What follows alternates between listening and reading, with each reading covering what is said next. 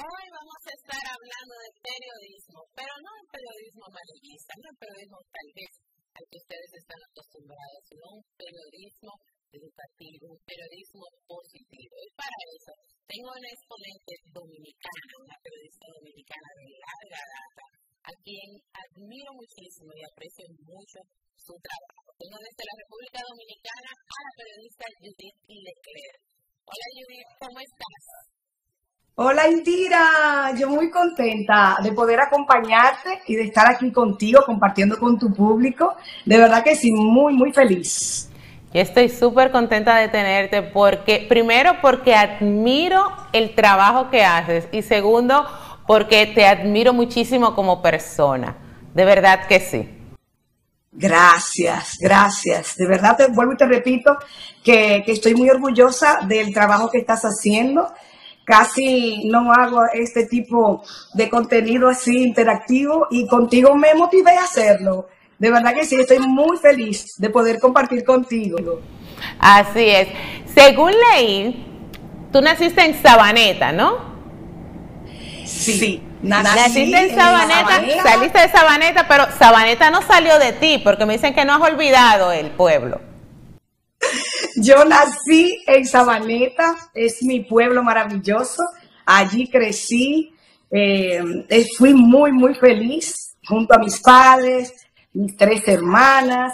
Y, de verdad que fue una niñez muy, muy bonita la que viví en mi pueblo con mi madre, mi padre, eh, era, un, era un barrio donde vivíamos todos, era un grupo de maestros que vivían ahí en ese sector y nosotros crecimos juntos con los muchachos y muchachas del barrio, todos juntos, jugando, todo lo que podíamos jugar, leíamos, competíamos en atletismo, jugábamos ping-pong. Era una época muy, muy bonita. Aprendí a amar los animales, a amar todo lo que es la ecología. Y, de verdad que sí, que fue una niñez maravillosa la que viví. Sabes que mencionaste algo que yo no conocía hasta que no leí tu, biografía y es que eras atleta o eres atleta, porque eso no se va de uno. Eres atleta, incluso que en los Juegos Nacionales MOCA 85 ganaste varias medallas. Cuéntame un poco de esa, de esa parte de tu vida de atleta. Sí, yo eh, corrí campo y pista jugué ping-pong, tiro al blanco. Eh, yo casi no salía cuando era muy, muy jovencita y adolescente, porque mi padre era bastante celoso de todas sus hijas, pero sí pude competir en atletismo, eh, participar en competencias, en MOCA, eh, ganamos medallas en los 400 metros planos, y fue una época muy, muy bonita donde yo creo que ese participar en deportes me enseñó la perseverancia y a ser una mujer firme en sus metas. Yo recuerdo que, mi, que cuando yo fallaba, porque también yo corría 100 metros con vallas y mi entrenador siempre me, me, recuerda que yo pateaba las vallas con mucha molestia cuando no podía saltarlas y que podía y que volvía de nuevo una y otra vez a, emprender de nuevo el camino hacia saltarla. Y yo creo que, yo creo que eso ha sido también parte de, mi vida, eh, saltar todos los obstáculos y seguir adelante. Eso es buenísimo, ser perseverante y que lo hayas aprendido desde pequeña, espectacular. Pero siendo atleta y ganando todas esas medallas y ya teniendo una carrera en eso del atletismo, ¿Cómo te decides a decir, bueno, voy a ser periodista porque esta va a ser la carrera que me va a llenar eh, profesionalmente ya? Bueno, a los 15 años, como mi madre era catedrática universitaria, ella es la creadora del CURNO allá en, en Mao, en Santiago Rodríguez. Eh, mi mamá me trajo aquí a la capital dominicana desde mi pueblo a, conocer a la UAS. Entonces en la UAS había un gran letrero ese día y ahí decía bienvenido a los periodistas y comunicadores sociales. Y no sé, esa espinita dentro de mí, le pregunté a mi mamá qué significaba ser periodista. Y ella me dijo, mira, tú das para eso porque te gusta mucho leer, eres eh, muy eh, inquisitiva, eh, lees mucho. Y yo creo que sí, que tú puedes ser periodista. Y, así yo lo decidí, le hice caso a mi mamá y a, mi intuición, a, a eso que te habla en tu corazón y así que me convertí en periodista, vine a, la capital dominicana con 17 años, a la UAP, y ahí entonces decidí eh, comenzar esa carrera tan maravillosa, tan apasionante, una carrera que, mueve el corazón, pero sobre todo una carrera que es como un sacerdocio de vida. Con el tiempo el periodismo quizás ha ido cambiando y, se ha convertido prácticamente en un negocio eh, yo me, me resistía a entender cuando comencé como emprendedora que, el periodismo eh, podría también generarte dinero, vender tus valores y tus ideales. Eh, pero el periodismo es una carrera que es más sacerdocio y amor al prójimo y ayuda que otra cosa. Con una carrera de ya más de 20 años en el periodismo, donde has estado en muchos medios, tanto escritos como listín diario, medios audiovisuales, locales de la República Dominicana, extranjeros como para acá Telemundo, eh, Al Rojo Vivo, tantos medios. Fuiste subdirectora de prensa, de canales. ¿Cómo inició tu carrera en los medios ya, o sea, iniciaste, ok, te, te graduaste, ¿cómo inició en los medios? Ah, bueno. Bueno, pues yo comencé, ya yo tuve con tres meses prácticamente en la carrera, un semestre tenía, sí, un semestre. Eh, comencé, fui a, a buscar un trabajo y ahí me dejaron como redactora de cables internacionales. Entonces, ahí yo veía a la gente transcribiendo cables y yo dije, bueno, pues que me dejen aquí transcribiendo eh, cables y que me paguen lo que puedan pagarme, porque como te dije, el periodismo al principio tienes que hacer una pasantía después que tú terminas y tú sigues trabajando gratis. Eso es pasión. Eh, pasión es trabajar gratis, hacer el trabajo eh, sin que te paguen. Y así comencé con mucha pasión a transcribir cables. Y yo veía a Félix Reina, que trabajaba en ese entonces en Raintel en las noticias, que trabajaba para las cadenas internacionales. Y yo decía, wow, si algún día yo pudiera trabajar en una cadena internacional. Yo no sabía que el destino se estaba tejiendo para poder llegar luego a cadena, a una cadena tan importante como la cadena Telemundo. Pero volviendo a la República Dominicana, antes de, Telemundo y de ser corresponsal para ellos por casi 20 años. Eh, estuve trabajando, como tú dices, en muchísimos medios eh, locales y se fue forjando mi carácter, porque mi carácter no era nada fuerte, no era nada fácil, hacía, era un carácter fuerte, hacía un periodismo muy aguerrido, eh, un periodismo muy fuerte, yo era muy, muy más que valiente, era hasta un poco loca, si se dice, por las cosas que hacía. Pero era un periodismo que me apasionaba, pero un periodismo que terminó agotándome eh, física y mentalmente. Sabes que algo que dijiste ahorita me, me, tocó mucho y es la forma en cómo se está haciendo el periodismo y la forma en que antes se hacía el periodismo.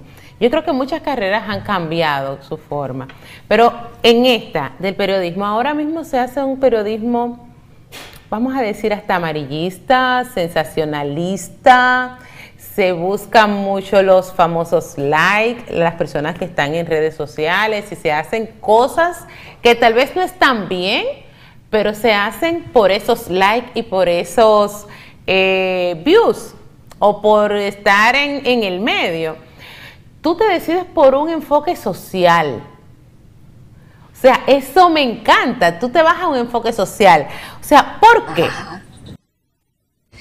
Me fui, eh, desde que comencé prácticamente hice un enfoque social, porque mis padres y mi padre, mi madre, eran personas que todo lo que hacían en su en el pueblo era ayudar a la gente. Mi mamá como profesora y mi padre como ganadero, papi repartía la leche entre los vecinos eh, y, cuando mataba un becerro repartía la carne entre los vecinos y mi madre enseñó a muchos niños, alfabetizó a muchos niños, eh, ayudó a muchos jóvenes con sus tesis, con sus vidas personales. Y yo creo que eso viene eh, conmigo, eso viene eh, en mi ADN, el periodismo social. Desde que comencé fue periodismo social y un periodismo muy fuerte, pero con el tiempo se terminaría minando ese periodismo en mí, porque me agoté, me cansé, sentía que cuando pasaban noticias malas, la gente llamaba a Judith Leclerc y yo me agoté. Yo quería que cuando la gente hablara de noticias bonitas y positivas, que cuando la gente pensaba en un periodismo inspirador y con propósito, pensaran en esta hija de Sabaneta eh, y que mm, se dedicara a contar historias positivas y hacer ese cambio drástico de ese periodismo que me generaba mucho view, mucho like, mucho posicionamiento social pasar a un periodismo donde nadie hablaba de ti, eh, donde tus noticias tenían poca visibilidad, eh, un periodismo que trataba de abrirse camino hace 14 años y sin embargo fue el periodismo que me dio la felicidad. Eh, dejé de salir en los periódicos, dejé de tener view y like, pero me convertí en una periodista que se dedicó a ayudar a otros y a tener un propósito de vida. Y ese mismo propósito de vida terminó transformando la mía, o sea, ayudar a los otros, tender mis manos para ellos como, como un puente para que cambiaran sus vidas, también fue cambiando y transformando la mía. Se, en, tu, en tu historia se nota eso, esa pasión por, por lo que haces, esa pasión por cómo, cómo el cambio eh, se hizo en ti. Y eso es bueno. O sea, cuando esa trayectoria pasa, cuando ese cambio es eh, natural, cuando no es forzado, eh, se siente, se siente y se siente bien. A mí me encanta esto de Mil Historias, cuando hiciste Mil Historias, que fue el blog, que primero fue un blog, según tengo entendido, en el 2009 Luego fuiste una de las primeras que hiciste un show que era en la web solamente de mil historias. ¿Cómo te surge todo esto? Me imagino que mil historias surge a, raíz también de este cambio, ¿no? Sí, eh, fue a raíz justamente de ese cambio. El cambio se fue haciendo poquito a poquito. Yo dije, bueno, yo estaba trabajando ahí ya con, con Nuria Piera y en Telemundo. Entonces yo decía, debo cambiar este periodismo, pero para no dejarlo, tengo que tener una idea. Tú sabes que todo emprendedor, lo primero que le surge es la idea. Y después esa pasión que arrastre. Entonces, eh, comencé a pensar en mil historias, eh, en un periodismo positivo, inspirador, un periodismo que ayudara a los demás. Y dije, bueno, pues me creo un blog de noticias, ahí publico todas eh, mis noticias que yo pueda ayudar a la gente. Y así comenzó, comencé a ver que yo podía ayudar a transformar la vida de alguien tan solo con una publicación, que, que, podíamos ayudar a lograr pintas de sangre para alguien que estaba muriendo, que estaba grave en un hospital, tan solo con una publicación en mi blog y pasarla a Twitter. Entonces, eh, así se comenzó dando el cambio y luego se me ocurre, eh, gracias a mis hijos, porque veíamos un show por internet que se llamaba iCarly. Mis hijos eran unos adolescentes y a mis hijos se les ocurrió que yo podía tener un show como iCarly, pero de buenas noticias en la web. Y así comenzamos entonces a sacar a mil historias por internet y nos convertimos en los primeros, en los pioneros de YouTube. Eh, y así salió mil historias por YouTube. Pero ¿qué pasa? Que cuando queríamos sacar a mil historias por televisión, nadie nos creía, porque tú sabes que a muchos emprendedores las ideas, la gente dice, ese es un loco. ¿Cómo va a pasar de, de hacer un periodismo tan que da tanto prestigio y que te mantiene en la palestra a tú hacer un programa eh, por internet. En aquella época la gente no creía en internet, los vendedores no creían en internet como ya hoy que todo se basa en las redes. Yo tuve que vivir todo ese proceso de, de que me rechazaran esa idea y entonces yo dejar la web y entonces entrar a la televisión. Y Pero entraste a televisión y luego volviste a la web. Internet. ¿Perdón? Entraste a televisión, Mil Historias estuvo en televisión con éxito grandísimo y luego regresas a la web. Entonces entré, como no me hacían caso en internet, tuve que irme a televisión. Y entonces en televisión seguimos eh, transmitiendo por, por YouTube eh, los programas. Pero realmente la gente comenzó a conocer a mis historias fue en televisión, porque en aquella época era muy, muy, muy lento todo lo que pasaba con, con internet. Era un boom que iba, que iba creciendo. Y ahora todo es digital ya. Claro, claro, ya, ya es totalmente diferente. ¿Cómo ves tú el, futuro del periodismo en positivo, que es el periodismo tuyo, que es lo que yo veo en las redes contigo, que es cómo te proyectas? Me encanta tus colores en tus redes sociales, cómo los mensajes que das, o sea, nunca veo nada negativo, no veo nada desentonado, siempre todo positivo. ¿Cómo ves tú el futuro de ese periodismo, sobre todo en la República Dominicana? Increíble. O sea, yo no, yo, mi sueño era que muchos periodistas siguieran ese camino que me costó tanto tiempo, tantas lágrimas, trillarlo.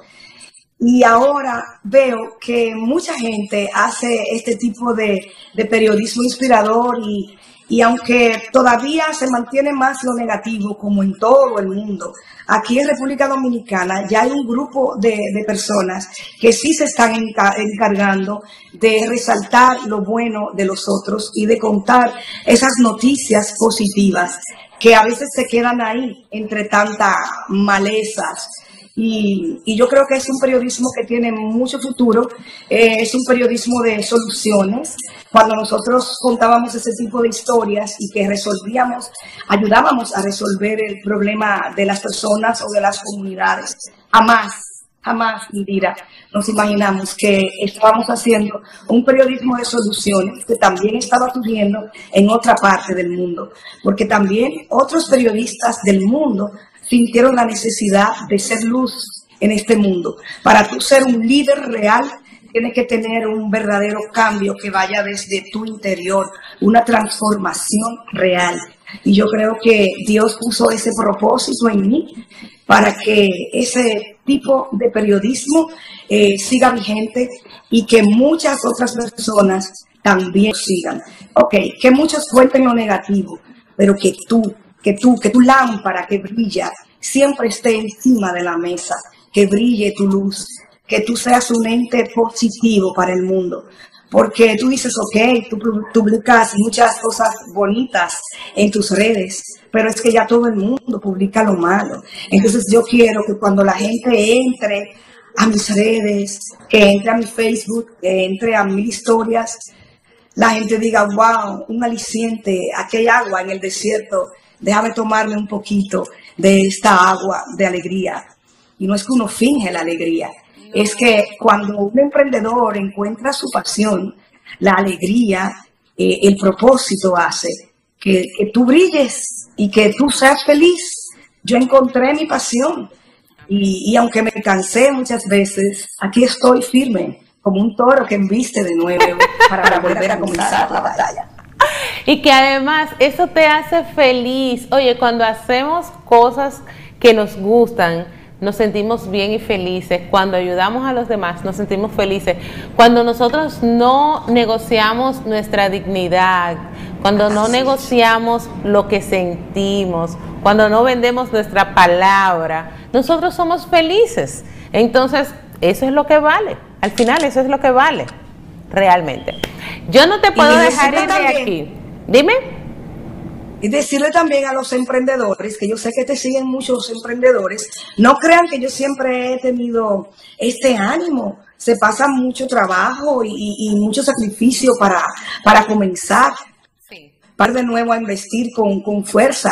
Pero como dijo una vez Luis Alberto Padilla Pardo, él escribió un poema muy lindo que yo hasta lo anoté para escribírtelo, porque yo pasé por un cansancio agotador a raíz del último año de la pandemia y yo decidí descansar ese año y retransmitir mis historias.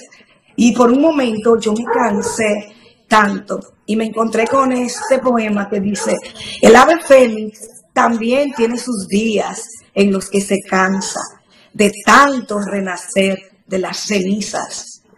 Solo quisiera esparcir su alma por los ríos y dejarse llevar hasta el final de la cascada. En ese final de la cascada, tú encuentras la fuerza para volver a comenzar. Entonces, a todo emprendedor, yo quiero decirle que aunque se cansen, siempre tienen que volver de nuevo, porque el propósito siempre está ahí, esta llama siempre está ahí. Me encantó eso, me encantó. Y me, no sabes lo que me. Es como cuando te ponen un zapato, me sirvió perfectamente. tu mensaje me sirvió perfectamente. Eh, porque es cierto, a veces solo queremos descansar, solo queremos como parar y descansar. Yo no te puedo dejar ir de mi plataforma sin que tú me cuentes tus tres. Este programa se llama eh, Secretos CEO. Entonces, todos los que pasan por aquí tienen que contarme tres secretos. Que yo les digo secretos porque son cosas que uno guarda, pero no es porque nadie lo puede saber.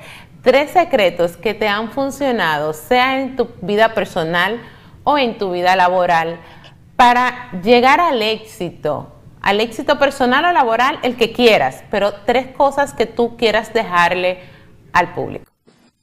Bueno, yo creo que eh, eh, tres secretos. Ay, Dios mío, yo no sé si son secretos, pero siempre hay que mantenerse enfocado en todo lo que quieres lograr. Yo creo que nadie logra nada sin tener una gran pasión, sin tener una gran pasión. Todo emprendedor tiene un patrón y tiene un método, pero sin pasión no vas a lograr nada. Entonces, hay que mantenerse siempre firme en la meta, en lo que quieres lograr. Mantener el camino hacia donde vas. Aunque te canses, siempre seguir la batalla. Descansa y regresa de nuevo. Y otro secreto, ay Dios mío, yo no sé si es secreto, pero es ser fiel a ti misma, tener integridad, que aunque se apaguen las luces, tú seas el mismo, delante de las cámaras, en las redes, con el grupo de amigos, ser tú. Yo creo que eso eh, eh, es vital, siempre mantenerte firme a tus valores y ser auténtico. Si no eres auténtico y estás fingiendo ser otra persona, jamás podrás lograr tener éxito. Jamás. Así es, es cierto. Sabes que eh, eh, con relación a eso último que dijiste, me río mucho porque alguien en, en una entrevista hace poco me dijo, tú eres idéntica. O sea, yo te escucho fuera, te escucho aquí, te escucho en un video, escucho que en una conferencia, y tú eres la misma gente siempre. Yo soy siempre igual. yo no puedo ser diferente porque es que yo no, no puedo negociar mi esencia. O sea, yo soy así, esa soy yo. El que le gustó así, perfecto. Y el que no le gustó así, perfecto. Pero yo soy así. Tú sabes que mi papá, antes de yo venir a, de Santiago Rodríguez aquí a la capital, mi papá me dio un consejo muy importante. Eh, él me dijo, mi hija, te vas a estudiar a Santo Domingo, pero siempre tienes que ser tú, sea auténtica, píntate tus labios de rojos, baila y sé feliz. Ay, qué bello, qué bello. Muchísimas me, me gusta mucho bailar. Gracias por eh, haber estado aquí conmigo. Siempre. siempre, siempre te pintas los labios de rojo. ¿Perdón? Siempre te pintas los labios de rojo. Eh, casi siempre me gusta, me empodero. Yo siento que, que, tengo el mundo en mis manos cuando me pinto los labios de rojo. Eso dicen, dicen que la mujer que se pinta los labios de rojo y usa zapatos rojos se come el mundo. sí, me encanta el rojo. ya sabes. Gracias por haber estado aquí conmigo, de verdad te agradezco haberme cedido esta entrevista. Sé que no lo haces siempre, así que muchas gracias por la confianza. Gracias a ti también. Eh, un saludo para ti, para, para tu madre, para tu familia. Y, gracias por invitarme, de verdad que sí, muy contenta, le he pasado feliz, hablé como una cotorra. Esa es la idea, que hablemos y seamos felices. Gracias. Señores, este es el episodio del día de hoy. Aquí finalizamos. Gracias por haberlo visto completito, completito. Ya saben que pueden pasarlo a la persona que ustedes entiendan que este mensaje puede llegarle, que algo de lo que hablamos hoy le puede servir en la vida. Pásenle el mensaje, denle like a este video, suscríbanse a nuestro canal y nos vemos en el próximo episodio de este podcast live de Secretos CEO. Hasta el próximo episodio. Ok, vamos